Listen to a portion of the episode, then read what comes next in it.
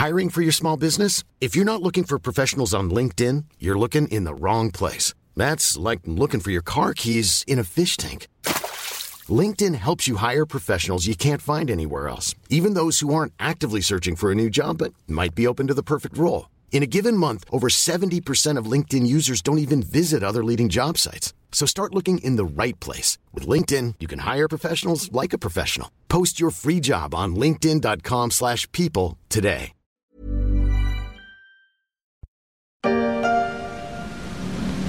Bonne année.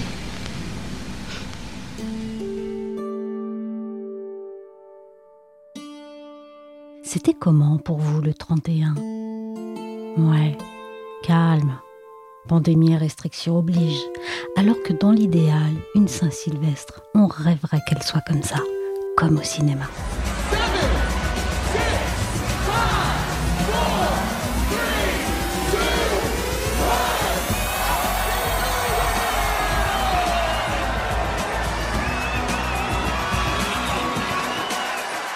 N'est que partie remise. En attendant, on va reprendre nos journées masquées, alors que pour certains, c'est une nuit sans fin.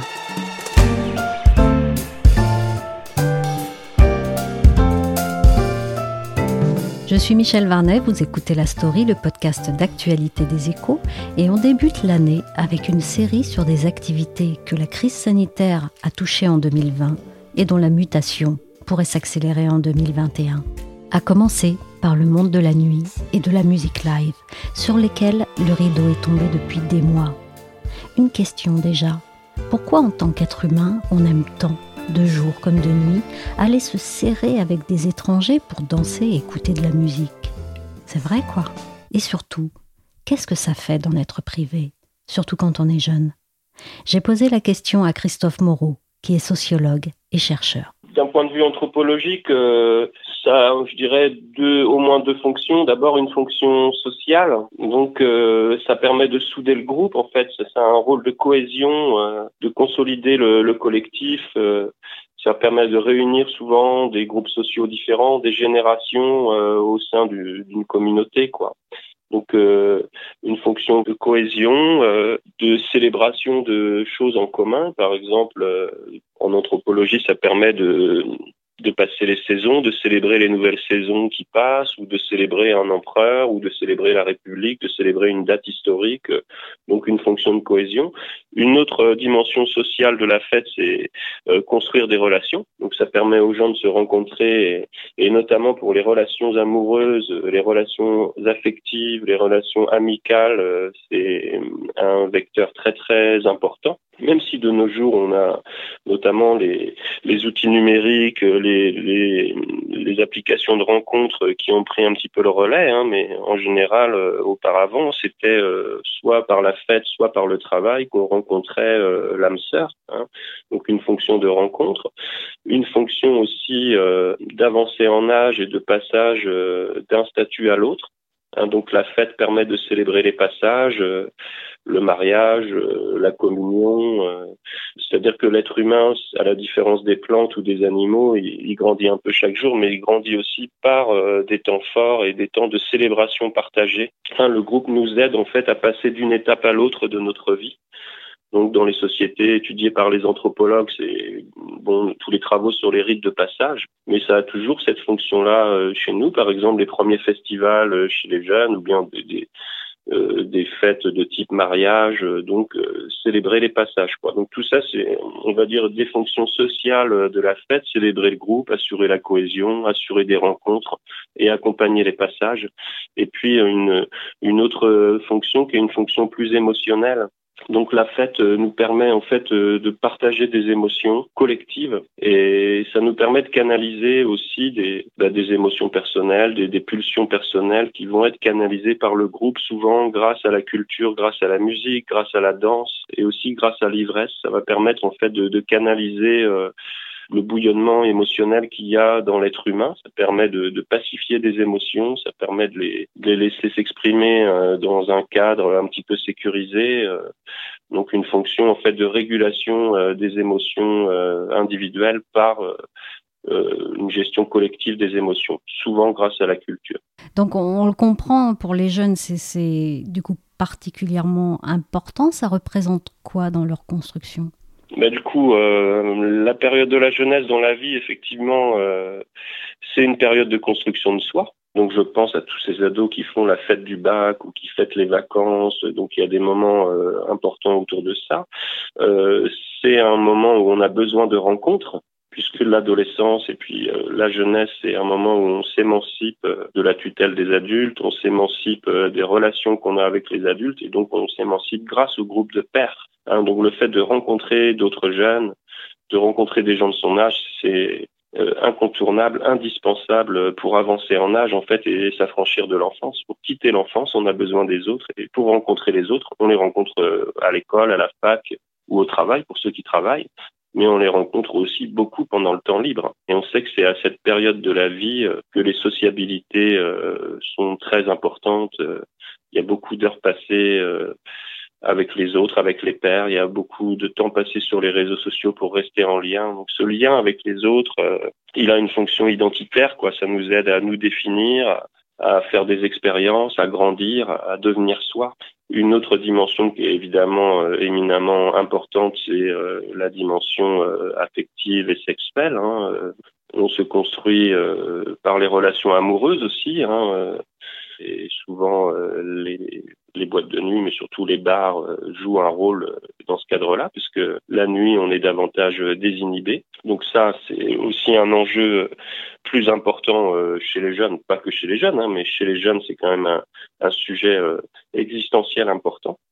Et puis ce qu'on sait aussi, c'est que avant 21 ans, disons le système limbique, le cerveau émotionnel chez l'être humain est, est à fleur de peau, il est il est très important en fait dans le fonctionnement euh, du psychisme humain euh, et après 21 ans, il va être un petit peu inhibé par euh, ce qu'on appelle le cortex préfrontal, mais il y a toute une période de la vie en gros entre 14, 15 et 21 ans où les émotions sont très importantes et sont comment dire elles sont surexcitées quoi. Et donc le fait d'avoir des lieux justement où autour de la musique de la danse du regard des autres on canalise ces émotions ça, c'est éminemment important. Par exemple, la période du confinement a montré que chez les jeunes, on a le développement de troubles du sommeil, le voilà difficulté à s'endormir, développement de l'anxiété, même de la dépressivité, c'est assez marqué et les jeunes générations euh, sont plus sujettes en fait au, à la souffrance psychique.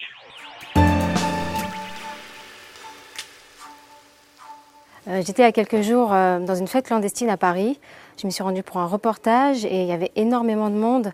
Euh, il y avait des centaines de personnes, des étudiants, euh, vraiment des tas de personnes qui étaient là, qui dansaient, qui buvaient dans les mêmes verres. Le port du masque n'était pas forcément respecté, donc les gestes barrières avaient complètement sauté. Et quand on a discuté avec ces personnes, on leur a demandé mais est-ce que vous êtes conscient des risques que vous prenez? Et ces personnes nous disaient oui, on est conscient, mais on est seul, on est isolé. C'est une question de survie pour nous. Je ne vais pas vous dire que c'est génial. non, mais d'abord, D'abord, je comprends très bien. On l'a entendu dans cet extrait de l'entretien avec Emmanuel Macron sur Brut, la journaliste Yamour Genghis n'a pas manqué d'interpeller le président sur ce point. C'est ce besoin qui peut amener certains à braver les interdictions Absolument, parce que dans la définition de la santé, si vous voulez, l'Organisation mondiale de la santé euh, définit la santé dans un sens euh, global. C'est-à-dire être en bonne santé, c'est pas seulement l'absence de maladie. Donc pour le cas euh, aujourd'hui, euh, l'absence de virus, par exemple. Hein. La, bonne santé, c'est une santé somatique, bien sûr, absence de maladie, mais c'est aussi une santé euh, sociale et une santé psychique. Et tout ça, ça constitue l'être en bonne santé. Et donc pour les jeunes, c'est pas suffisant de pas avoir le virus. Il faut aussi être en relation avec les autres et être euh, en capacité de gérer ses émotions, de gérer son stress. Par exemple, l'histoire des apéros euh, Zoom, euh, donc on, se rencontre à distance avec les outils pour partager un petit temps convivial au cours de la soirée. Bah, finalement, dans les témoignages qu'on a, les gens s'enlacent assez vite parce qu'il manque quand même une dimension qui est celle de la rencontre et du corps. Hein. Le corps humain est quand même un outil bah, c'est notre véhicule hein, pour euh, entrer en relation avec les autres, partager des émotions, euh, pouvoir se toucher. et tout ça, ça compte aussi dans, dans la relation festive, dans la pratique festive. Or là, sans le corps, il manque, il manque une dimension et, et les jeunes se lassent, pour certains, assez vite de ces apéros Facebook et autres. Même chose au niveau des concerts. On a des giga concerts qui sont organisés sur des réseaux sociaux ou sur des jeux en réseau. Vous pouvez avoir des dizaines de milliers de personnes qui participent avec euh, leur avatar à des concerts euh, sur Fortnite, par exemple. Ça existe. Mais pour beaucoup de, gens, euh, ça n'est pas suffisant parce que le corps n'est pas n'est pas suffisamment engagé. c'est pas la même façon de vivre des émotions. On est quand même des, mammifères. Hein. Donc effectivement, pour une partie des gens, les réseaux, les, les outils numériques vont venir pallier un certain certain manque mais sans doute que pour d'autres, euh, ça n'est pas satisfaisant, ça n'est pas suffisant. Animal social, on est mal.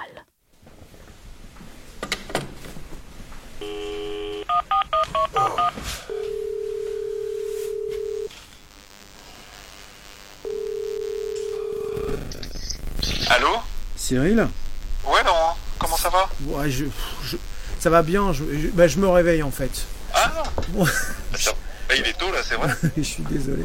Attends, j'ai, eh, sans déconner, j'ai fait des rêves de fou cette nuit. Mais non. Ouais, ouais. écoute, faut, faut que je t'en parle parce que c'est, super bizarre.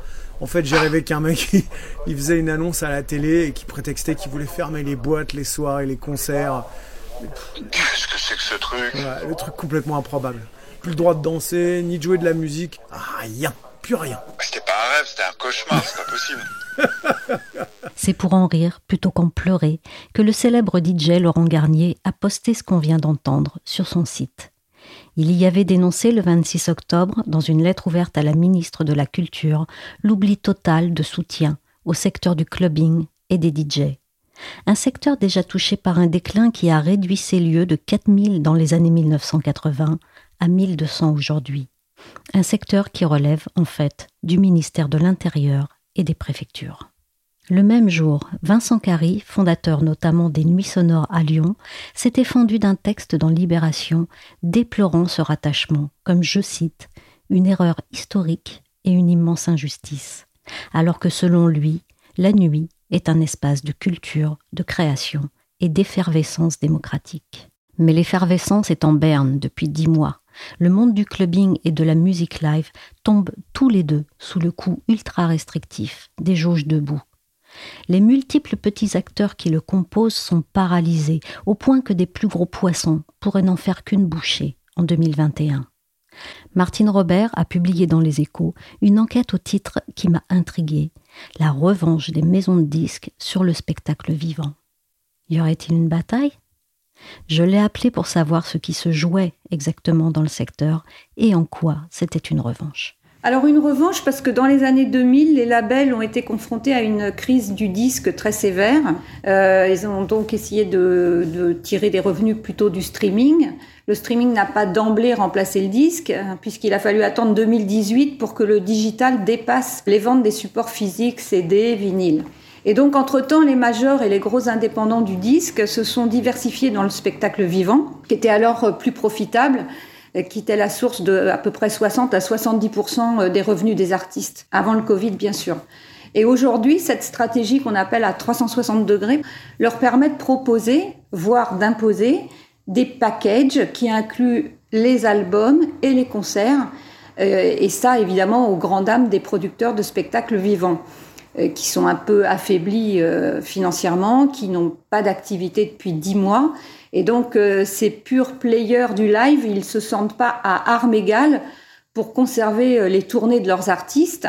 Et, les artistes eux-mêmes euh, cherchent à, se rassurer en diversifiant leurs ressources et donc sont assez sensibles aux, sirènes de ces acteurs de la musique enregistrée qui leur proposent de signer à la fois des albums et des concerts. C'était déjà une tendance ou bien c'est un phénomène qui est né de la crise sanitaire? C'est un mouvement euh, qui était déjà à l'œuvre.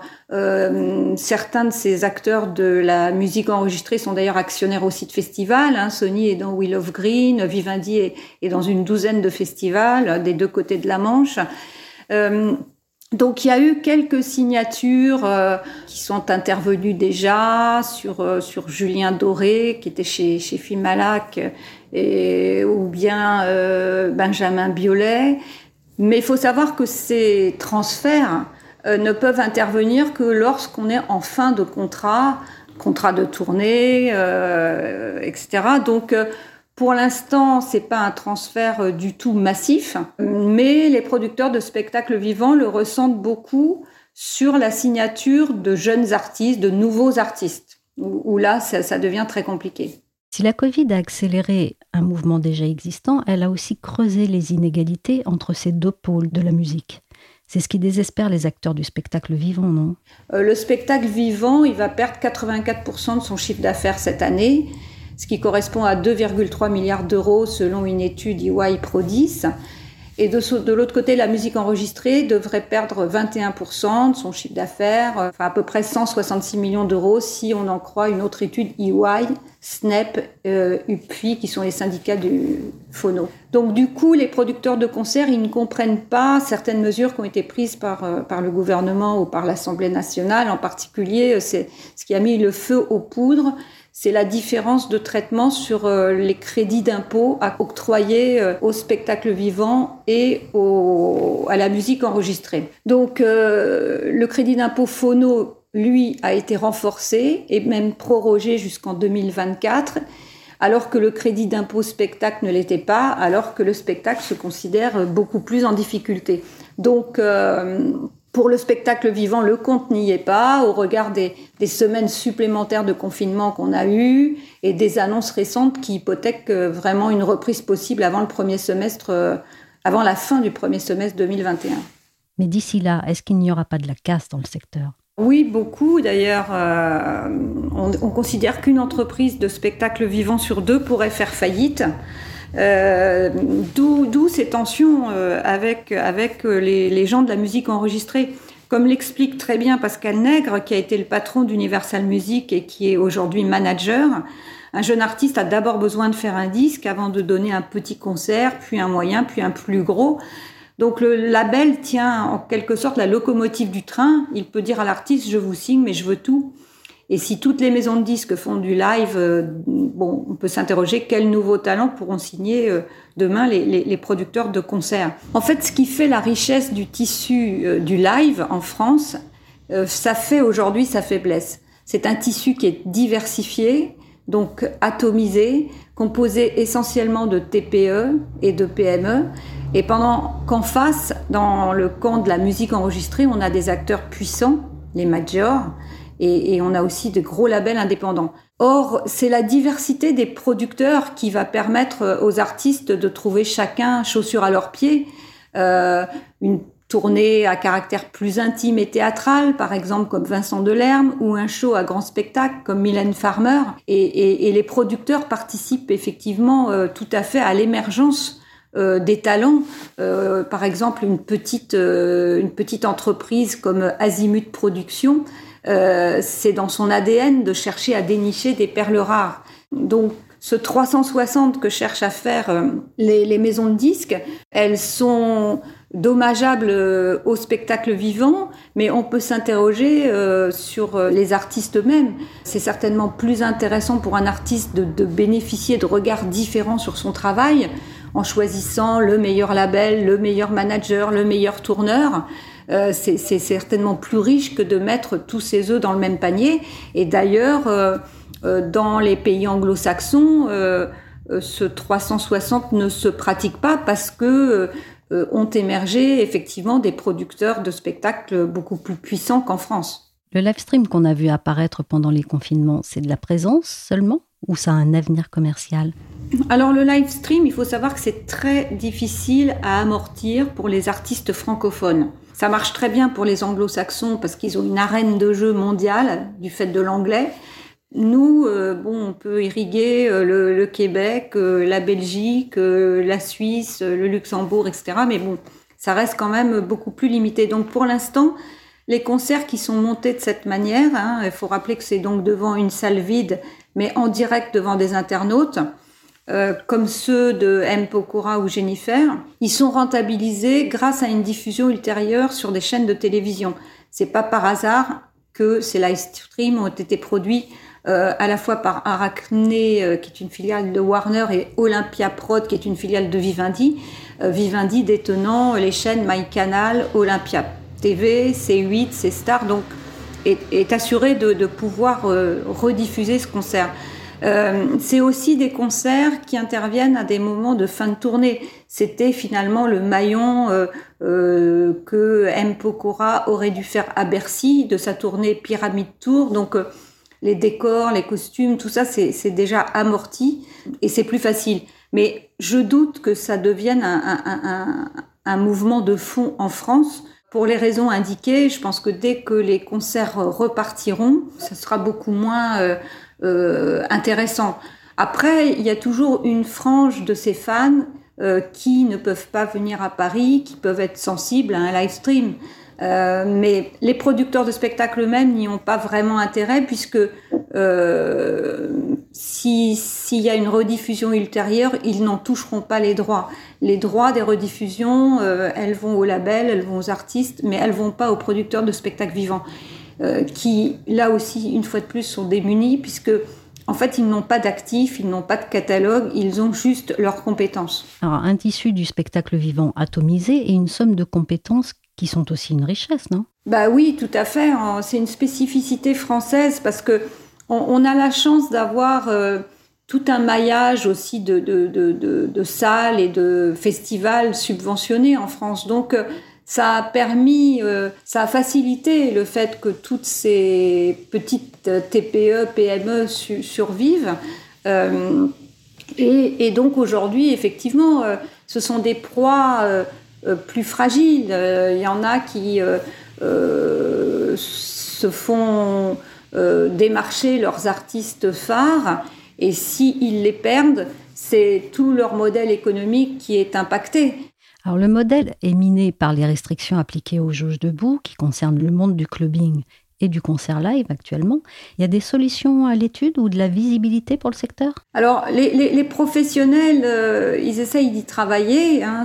ils voudraient bien euh, en, être au stade où on élabore des schémas de reprise avec les pouvoirs publics. Bon, pour l'instant, euh, j'ai l'impression qu'on n'en est pas là parce qu'il n'y a aucune date qui se profile. Euh, on ne sait absolument pas quand les jauges debout, les festivals vont pouvoir reprendre. Euh, et c'est bien, c'est bien ce qui les inquiète parce que une tournée ou un festival, ça se remet pas en route comme on rouvre un restaurant. Il y a toujours un délai de plusieurs mois qui est nécessaire, euh, surtout pour les festivals où on s'insère dans le cadre de tournées souvent internationales. Donc tous les espoirs se tournent vers le vaccin et puis, euh, et puis un petit peu vers l'étranger où des expérimentations sont menées apparemment plus facilement qu'en France. Euh, de leur côté, les sociétés de billetterie, par exemple, elles travaillent aussi sur la question des, remboursements des places. On a vu que ça avait été très compliqué cette année, donc elles essayent de développer des applications euh, très sophistiquées, euh, qui vont inclure une traçabilité des festivaliers, les résultats des tests ou des vaccins pratiqués, le tout sécurisé par des technologies comme la blockchain, et puis euh, des facilités de, remboursement presque automatiques. C'est-à-dire dès lors que le détenteur euh, d'un billet deviendrait positif à la Covid, il suffit qu'il le précise et le remboursement se déclenchera automatiquement, de même que la remise en vente du ticket. Martine, les organisateurs de festivals ont été 120 à se regrouper pour signer une tribune concernant leurs événements de 2021. Elle est titrée Pourquoi on y croit? C'est un appel à qui? Alors c'est un geste pour signifier à l'État qu'il ne reste pas les deux pieds dans le même sabot, qu'il travaille d'arrache-pied pour trouver le bon protocole sanitaire et pouvoir se tenir l'été prochain. C'est un travail qu'il mène à l'échelle non pas française mais européenne, parce que comme le souligne la directrice de Wheel of Green, Marie Sabot, les festivals sont interdépendants dans la mesure où les artistes internationaux, ils ne viendront pas euh, s'ils ne peuvent pas effectuer une tournée de festival d'un événement à un autre. Par exemple, Wheel of Green qui se déroule début juin, juste après euh, l'espagnol Primavera, euh, bah, il en partage plusieurs têtes d'affiche. Donc ces professionnels échangent en permanence sur les tests Covid, sur la mise en place de passeports sanitaires. Ils travaillent aux côtés de chercheurs avec l'accord des autorités sanitaires. Par exemple, ce festival espagnol Primavera, il va mener un concert test à l'Apollo à Barcelone à partir d'un groupe de 2000 personnes testées négatives au Covid-19. Ensuite, un millier euh, de, de, cet échantillon va aller au concert, l'autre millier n'ira pas, et l'ensemble du groupe va être scruté dans les 15 jours qui suivront pour comparer si les spectateurs du concert ont un taux de contamination supérieur à ceux qui n'y sont pas allés. De même, aux Pays-Bas, en Angleterre, il y a des expériences qui vont être menées euh, euh, sur des concerts indoor, outdoor, de 1500 à 3000 personnes. Et, c'est vrai que tous ces efforts s'expliquent parce que les organisateurs de festivals, après les annulations de 2020, bah pour eux, 2021, c'est vraiment l'année de tous les dangers. Euh, une étude de, chercheurs pour euh, France Festival a évalué entre 2,3 et 2,6 milliards d'euros le coût de l'annulation de, 200, de, de 2000, pardon, de 2600 festivals l'été dernier, d'avril à août. Euh, donc on, on voit bien les enjeux. Pourtant, nous aussi, on veut y croire pour 2021. La musique live et le clubbing auront bien un printemps.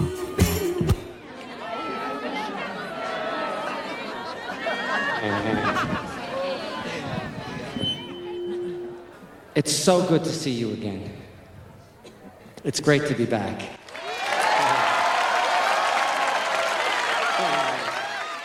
Demain, la suite de la série nous emmènera à la cantine. On verra comment le restaurant d'entreprise, déserté en temps de coronavirus, se pose la question de son modèle pour l'avenir. Merci à Christophe Moreau, sociologue, et à Martine Robert, journaliste aux échos. La story, le podcast d'actualité des échos, c'est terminé pour aujourd'hui. Merci de votre fidélité. L'émission a été réalisée par Nicolas Jean. Vous pouvez vous abonner à la story sur toutes les plateformes de téléchargement et de streaming de podcasts, comme Deezer, Spotify, Podcast Addict, Apple Podcasts, Castbox ou AudioNow. Pour suivre l'actualité en temps réel, c'est sur leséchos.fr.